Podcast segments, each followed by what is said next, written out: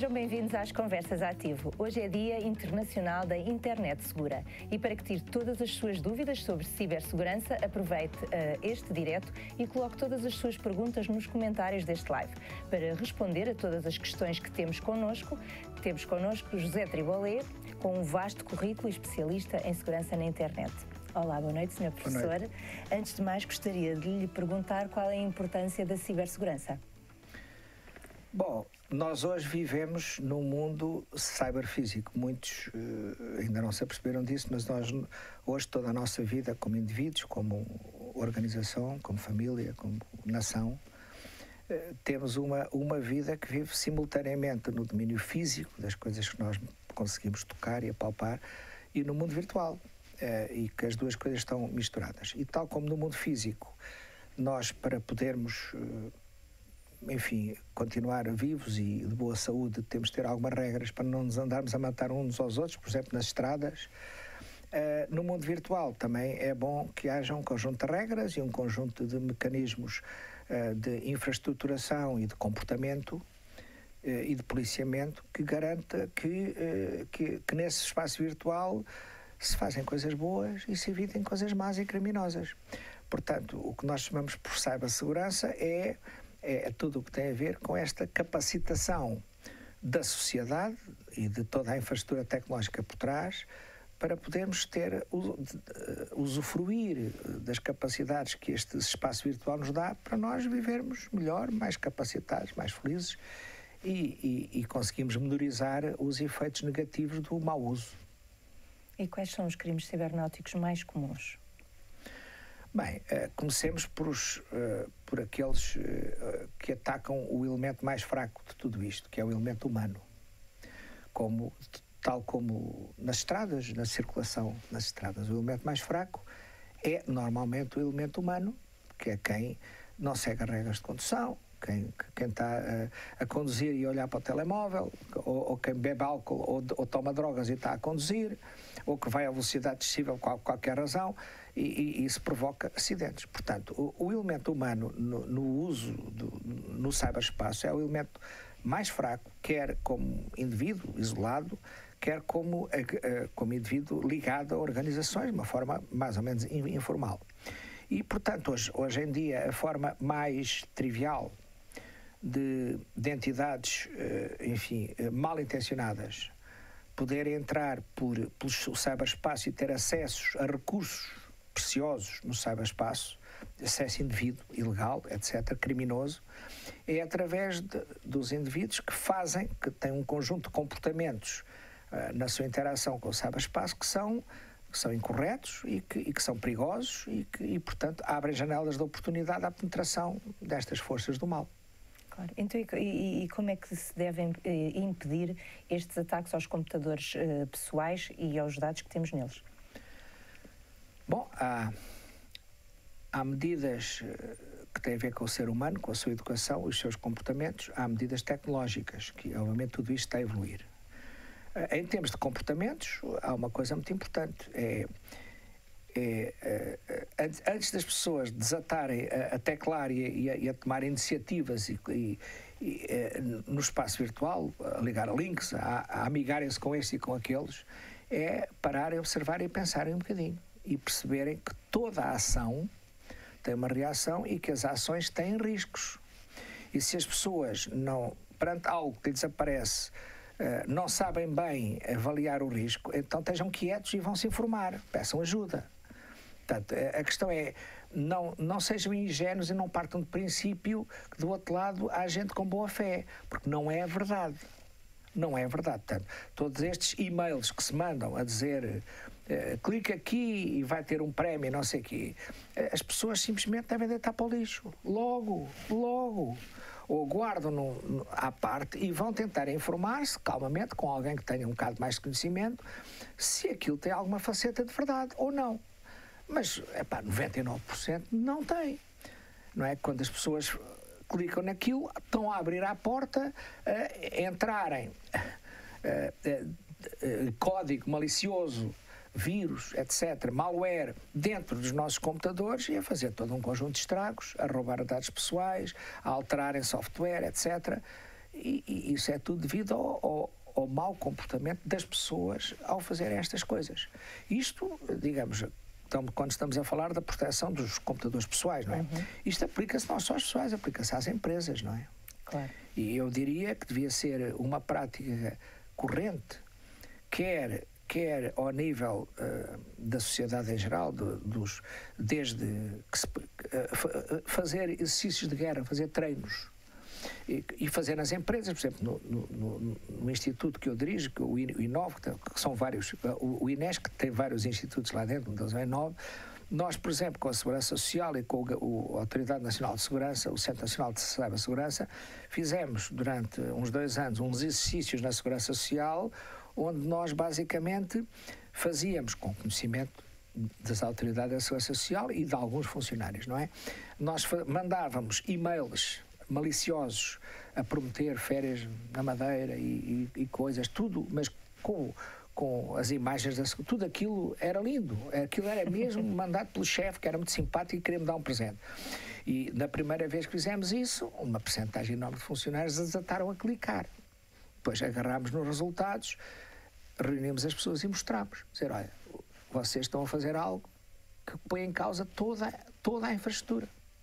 Pronto.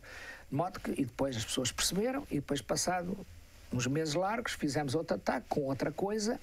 A percentagem de pessoas que já fez isso já diminuiu muito. E isto devia ser um treino constante. É como os treinos de evacuação de edifícios em caso uhum. de terremoto ou de incêndio. Está a ver? Claro. Nós devíamos ter estes treinos uh, a nível das nossas instituições todas.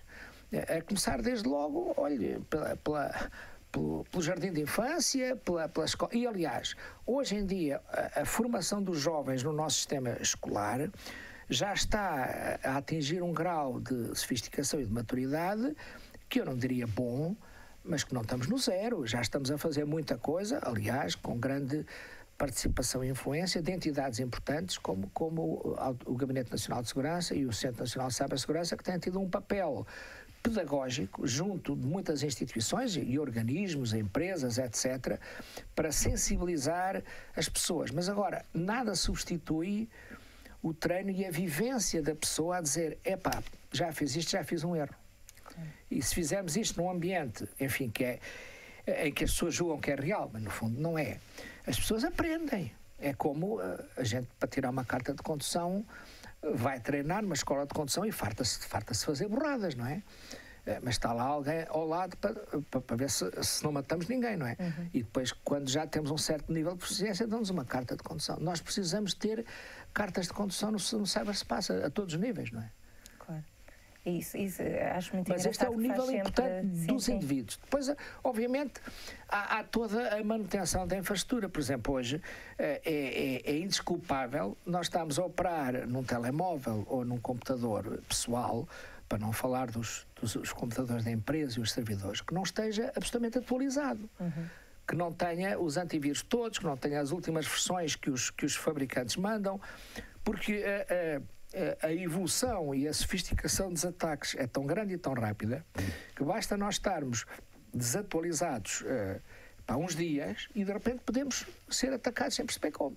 Portanto, compete-nos a nós e nas organizações isto naturalmente deve ser descentralizado, quer dizer, tem que, tem que haver a capacidade da organização saber de si, saber que sistemas temos, que software temos, quais são os utilizadores e assegurar que toda a infraestrutura está opa, está atualizada.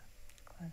E, e, quer dizer, e, e, o facto de não estar hoje provoca uh, uh, pontos de acessibilidade a ataques que a maior parte dos, dos ataques com sucesso que existem derivam disto, uhum. derivam de a não capacitação das pessoas para, para atuarem corretamente e a não atualização dos sistemas. Claro, depois há outras coisas muito mais complicadas e sofisticadas, uh, mas, uh, enfim, isso já existe depois, para já, atacantes muito mais sofisticados, e tipicamente esses atacantes normalmente não, não vão fazer isto só para chatear um tipo, é? normalmente estão à, à, à procura de, de, de, coisas, de coisas valiosas para, para tirar, para roubar, para bloquear, não é? Uhum. E, portanto, também a esse nível as organizações têm que ter um exército defensivo. Uhum. Quer dizer, eh, hoje no cyberespaço, no cyberespaço, eh, os conceitos clássicos de defesa militar e de proteção civil uh, são muito difíceis de discernir, porque o cyberespaço não tem fronteiras físicas e, portanto, muita da, da teoria, do conhecimento e da estratégia que os militares têm ao longo de séculos, não é? São totalmente aplicáveis hoje para a defesa do espaço civil e do cyberespaço em geral. Infelizmente, nós em Portugal ainda temos eh, na nossa teoria, não sei como é que se chama isto, eh, eh, temos estes domínios separados.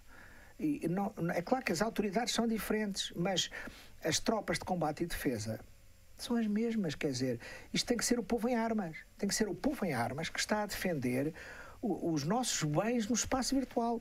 Acha mesmo, portanto, que as pessoas não têm, se calhar, uh, uh, essa, essa consciência dessa importância dessa defesa?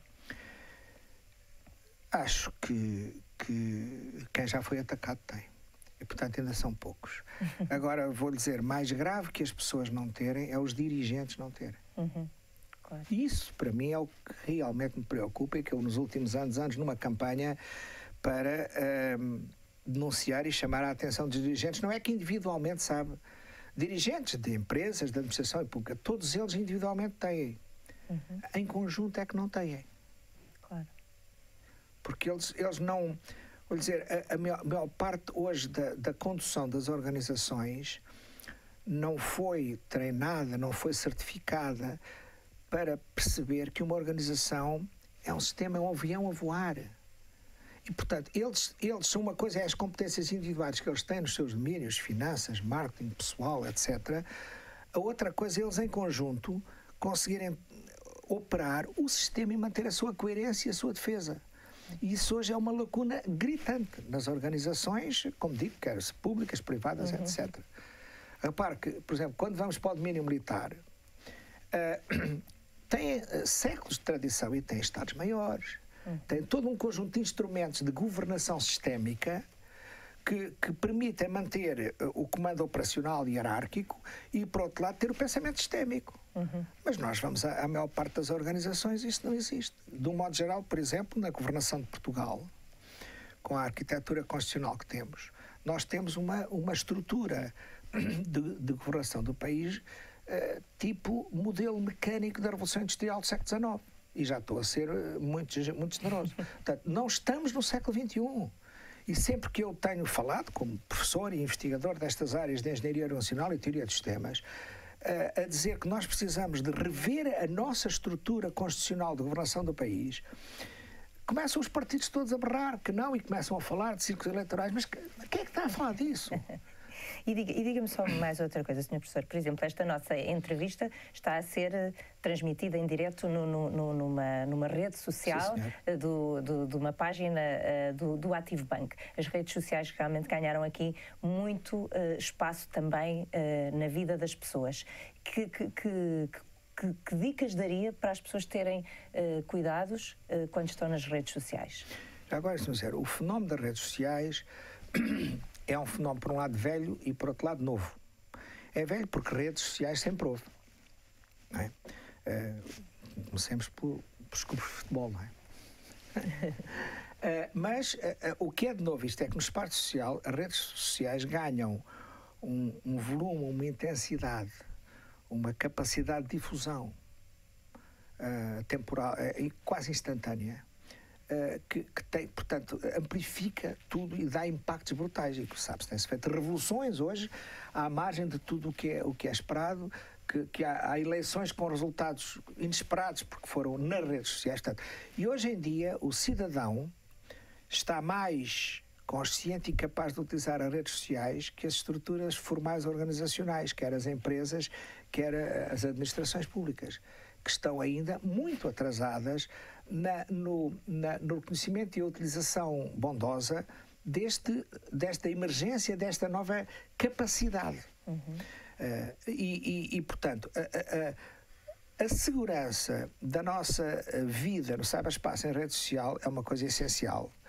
E temos que aprender, uh, por um lado, a escolher as redes em que estamos, dentro das redes, a, a controlar uh, o perfil com que nós queremos estar e, e, e segmentar por diversos grupos de acesso que, que as redes permitem, a ter muito cuidado com aquilo que queremos expor. É? Uh, porque, obviamente, para já, tudo o que está na internet não vai desaparecer, não se apaga. Portanto, essa do direito ao esquecimento do, do Regulamento de Proteção de Dados é, é uma anedota, não é? É uma anedota. É uma anedota. E não, não, é importante insistir nele, mas é uma anedota. E, portanto, a, a, a, a aprendizagem que nós temos que fazer para tirar partido das redes sociais e, e, e ter e ter os benefícios e, enfim, todas as coisas decorrentes participantes nas redes, é algo que tem que ser uh, uh, aprendido, treinado, acompanhado, supervisionado, até nós termos maturidade para uh, sabermos o que estamos a fazer.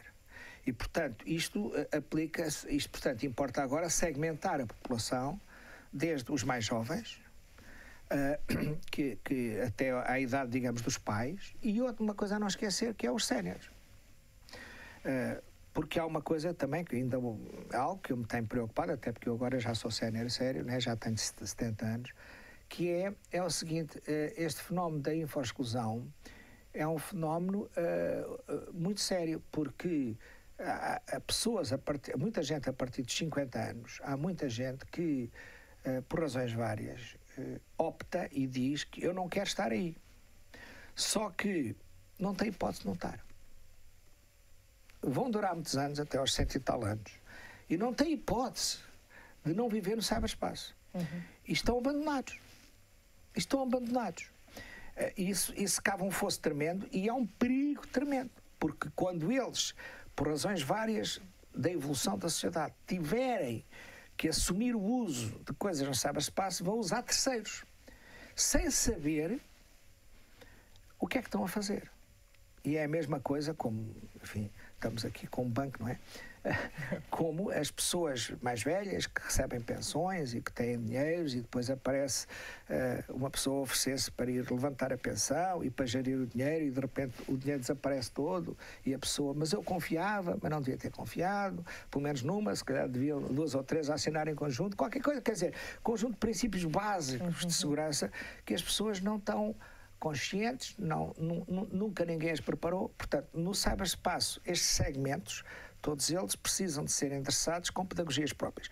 Eu acho que ao nível dos mais jovens estão a ceder muita coisa e, e, e, uma parte importante é a dinâmica dos mais jovens a ensinar os mais jovens, uhum. através das inúmeras associações que têm, uh, sejam em, em, grupos desportivos, nos escuteiros, nas escolas onde estão, uh, enfim, todos esses, esses instrumentos, eles eh, porque os mais jovens confiam nos mais jovens, não é? Se é o mais velho a dizer, é pá, não faças isso, o tipo, naturalmente, o instinto é fazer, não é? Uh, Mas acha é? que os pais não têm aí também um papel relevante nessa educação? Os pais têm de... um, um, é um papel, como em toda a educação, os pais têm, mas temos que reconhecer uma realidade, é que há pais que estão prontos e estão maduros para fazer isso e há pais que eles próprios ainda estão mais, menos maduros que os próprios filhos. Uhum. Portanto, é que eu estou a dizer, temos que ter várias redes de, de apoio e uma delas estava a dizer são os próprios jovens. Os uhum. jovens apoiarem os jovens. Aliás, os jovens ajudar os séniores. Porque pá, uma das forças que a gente vê os mais velhos a terem que se meter nisso é quando os netos começam a querer comunicar com os avós e os avós têm que começar a fazer, não é? Pronto. E, portanto, isso é uma, uma grande força de mudança.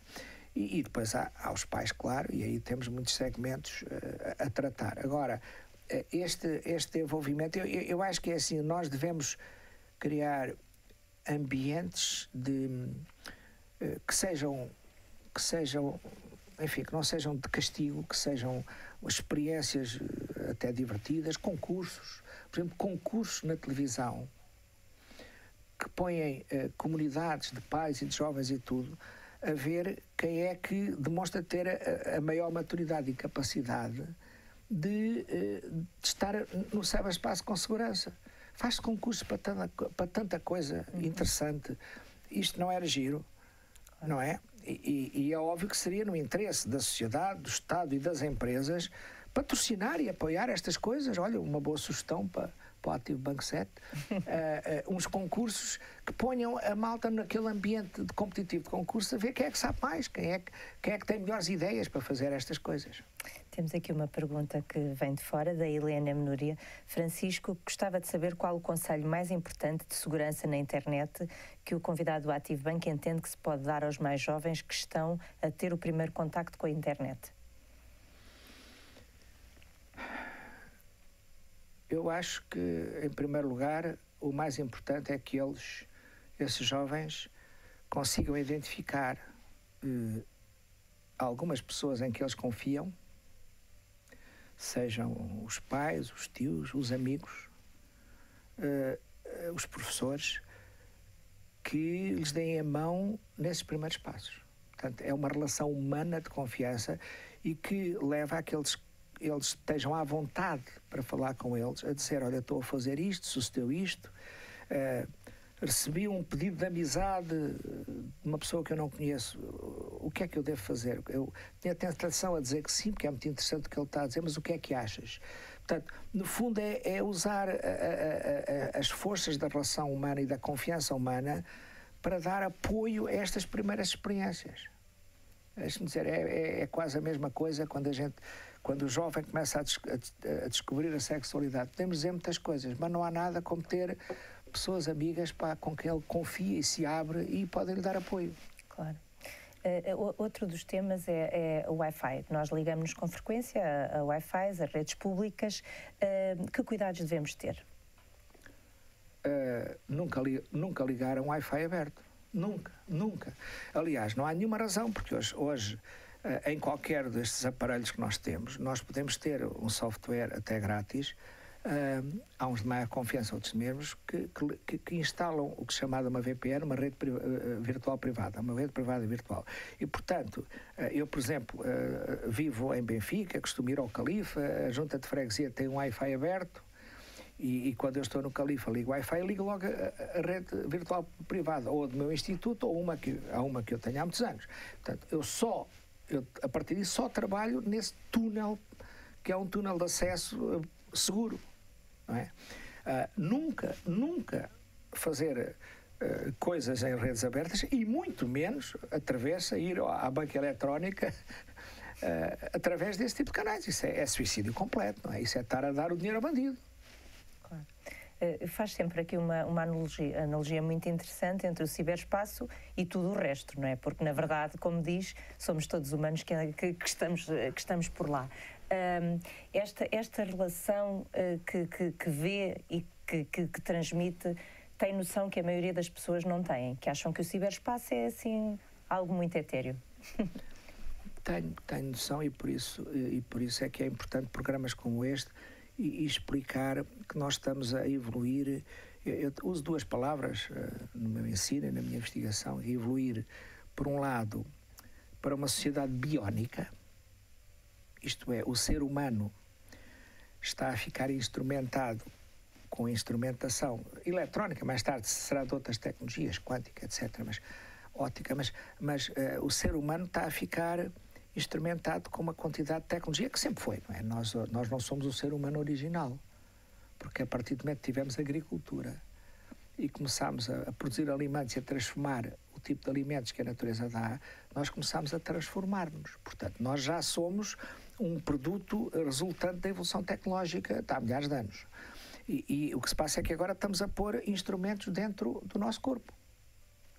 Eu costumo dizer que a única razão porque nós hoje não temos eh, um, um, um aparelho destes, não é? Um, uma, uma, plataforma de comunicação móvel uh, instalada no nosso cérebro e com um, leitor nos nossos olhos é porque ainda não conseguimos resolver o problema da, do calor, da dissipação de calor. O nosso cérebro não gosta de ficar grelhado, é? quer ter uma temperatura estável. E eu, a brincar, há muitos anos que digo que a solução é pôr um capacete com umas antenas metálicas para dissipar o calor. Mas quer dizer, nós vamos estar todos instrumentados já existem estes aparelhos diabéticos, etc. Mas quer dizer, as camisolas que estão a medir constantemente o nosso ritmo cardíaco, não é?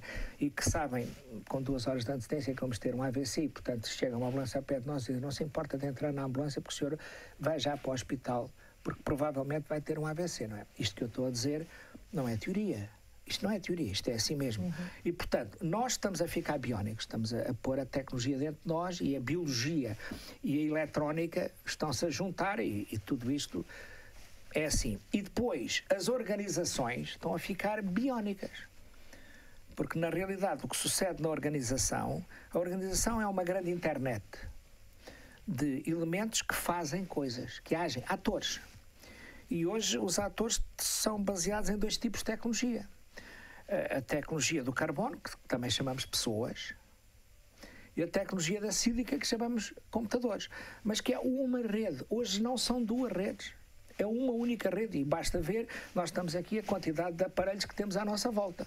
Não é? Portanto, e deixamos pegadas por todo lado. Portanto, esta realidade torna-se cada vez mais evidente. Eu acho que as pessoas. Digo, é, é importante que elas possam ter experiências sensoriais do que é isto. Elas têm experiência aos bocadinhos, usam, fazem isto no telemóvel, etc. Mas, mas à medida, por exemplo, que nós começamos a, a comandar dispositivos em nossa casa por telemóvel, né? ligar o alarme, desligar o alarme, ligar o frigo, fazer não sei o que o aquecedor, isto vai se espalhar com esta, isto agora que se chama a, a internet of Things, é? isto vão ser bilhões de dispositivos e com o 5G, todos a falar uns com os outros, não é? Que vai ser aqui um, um zumbido de conversações e, e, isto é uma realidade eh, nova da vida na, no universo e na Terra. Isto é uma evolução natural. Natural. E nós estamos aqui mesmo já Sim, quase senhora. a entrar na, na, na, reta final. Tenho aqui mais uma pergunta que é quais as dicas que o senhor uh, uh, sugere para criar uma senha realmente segura no caso no, no mundo virtual, no caso de e-mails e redes sociais? Olha, em primeiro lugar, eu sugiro a todos que passem a usar um cofre eletrónico. Isto é, que tenham, há vários softwares para isso, são softwares bastante seguros, não são seguros, porque tenho a certeza que quer os chineses, quer a National Security Agency dos Estados Unidos, consegue abrir aquilo. Uh, mas, enfim, acho que nenhum de nós individualmente é assim tão importante que merecemos uma atenção dessas. Mas, por exemplo, eu tenho um cofre eletrónico que está na cloud, está instalado no meu computador, no meu, no meu uh, aparelho de, de telefone, uh, e que é partilhado com o meu filho, com a minha mulher, e onde estão todos os meus códigos do banco, de tudo. E, e, regularmente eu altero e são tudo códigos diferentes. Portanto, eu não faço nada sem abrir e ver ao cofre forte. O cofre forte tem um password de acesso relativamente complicado e que eu mudo frequentemente, e lá dentro os passwords estão sempre a mudar. Portanto, é assim, isto dá algum trabalho. Dá, mas isso é mais dizer, um nível de segurança. É, é como é? lavar os dentes, sabe? É para fazer todos os dias. É, para a gente ter saúde. E, portanto, é, é, é, o conselho é este lá. É, aliás, esses cofres fortes têm algo que a gente, se puser um, um password fraco, ele tem uma cor vermelha, depois amarela, e só se a gente põe um password complicado é que tem azul. Mas se a gente se habituar que o password não está na nossa cabeça, a não ser um, que é a chave do cofre forte, é. e que tem que ser qualquer coisa que a gente uh, tenha alguma capacidade de se lembrar, porque senão temos algum problema. claro. E o Guilherme Paranhos uh, volta, portanto, a reforçar, portanto, acha que uma senha uh, única não é segura? Bem, eu vou-lhe já dizer, se, agora falamos de sistemas de informação a sério, por exemplo, nas organizações, a segurança por us, username, password, é uma andota. Vou-lhe explicar. Uh, de um modo geral, quando nós acedemos a uma aplicação qualquer, o que sucede é que eu, num certo papel, sendo um ator, ou porque sou presidente do Inesco, ou sou professor, ou sou pai, eu estou numa certa. tenho estou como ator a fazer algo. Vou aceder a uma certa funcionalidade, a uma aplicação, para executar um ato, tipicamente, que é alterar uma informação, o estado de qualquer coisa. Isso sucede num certo momento no tempo e no âmbito de uma atividade, de um processo. Uh, sistemas seguros são aqueles onde cada uma destas ações exige uma chave diferente. Portanto, é como eu ter um cofre que tem que ter sete chaves diferentes, perdão, sete fechaduras uhum. com sete chaves diferentes. E só quando elas todas estão certas é que eu faço a execução da ação. Claro, para a maior parte das coisas do nosso dia a dia não precisamos de uma sofisticação tão grande. Mas quando estamos a falar de proteger dados pessoais, contas bancárias, uh, sistema, coisas de saúde, segurança nacional, uh, arquivos de identificação, registros de conservatórias. é evidente que sistemas que estão baseados em username password é de rir à gargalhada. Estamos mesmo aqui já uh, no nosso tempo uh, a chegar ao fim. Vou-lhe só pedir umas breves notas finais. Olha, uh, aquilo que eu gostaria de dizer é, em primeiro lugar, aos mais jovens que compreendam que toda esta área da, da cibersegurança é uma área onde há uma enorme lacuna de competências em todo o mundo e, portanto, são oportunidades de carreira fantásticas. isto, para fazer isto é preciso ter competência e, portanto, não é fácil. Tem que, tipicamente, tem que se entrar em áreas de engenharia e de matemática, eh, mas quer dizer que ninguém tenha qualquer dúvida que não tem qualquer problema de carreira nos próximos 100 anos, pá, porque há uma falta brutal em todo o mundo. Em particular, em Portugal, eu preocupa-me e tenho vindo a falar disso, que é a nossa, a nossa nação, a nossa sociedade, a nossa vida económica, cultural, social, etc., está desprotegida. E nós não temos tropas civis de defesa dos nossos bens informacionais que estão no espaço virtual, porque não temos gente suficiente e não a estamos a formar. E eu tenho apelado, epá, eu, eu não apelo ao governo porque não vale a pena, não é? Toda a gente sabe, porque o governo tem muitos problemas e, portanto, este é só mais um. Tenho que apelar aos dirigentes institucionais em particular das principais organizações, principais empresas que operam as infraestruturas críticas que mantêm a nossa sociedade a poder viver uma vida minimamente normal e em democracia. Estamos a falar das infraestruturas de água, de luz, de gás, a banca, os seguros, os transportes, etc, etc. Estes dirigentes têm que se unir têm que se reunir e esqueçam lá o Estado e os fundos da União Europeia. Juntem-se com quem tem capacidade de formação, que são as universidades e são empresas de tecnologia nesta área. E vamos formar os milhares de profissionais que Portugal precisa já. Isto não é preciso comissões. E, e finalmente, deixe-me apelar, que eu faço sempre isto, à entidade que eu acho que tem uma responsabilidade brutal por, por pensar e, e, dar orientações nesta área e que não está a cumprir a sua obrigação, que é a Assembleia da República. Continua tudo a subir para o ar. Cria umas comissões de lá por cima, a falarem. Epá, a gente não precisa de coisas lá em cima, a gente precisa de malta a combater no terreno. Porque epá, as pessoas não fazem a mínima ideia do que são os ataques diários, constantes, que os nossos sistemas estão sujeitos. As pessoas não fazem a mínima ideia e, do, e, da competência que é preciso ter e da cooperação e redes de confiança entre profissionais para conseguirmos defender o que é nosso. E isto é, é um apelo que faço, que é o que é que estão à espera os responsáveis por se unirem e por, e por falarem com as universidades e com os politécnicos e com as empresas da área e dizer, epá, vamos formar uns milhares de gajos. Não percebo. Aqui fica o, o apelo. Ficaríamos aqui a falar certamente muito mais tempo. Foi um prazer, muito, muito obrigada. Um obrigada a nós. E chegamos assim ao final de mais um Conversas Ativo. Contamos sempre consigo desse lado. Esteja atento à página do Facebook e saiba qual é o próximo programa em março. Obrigada.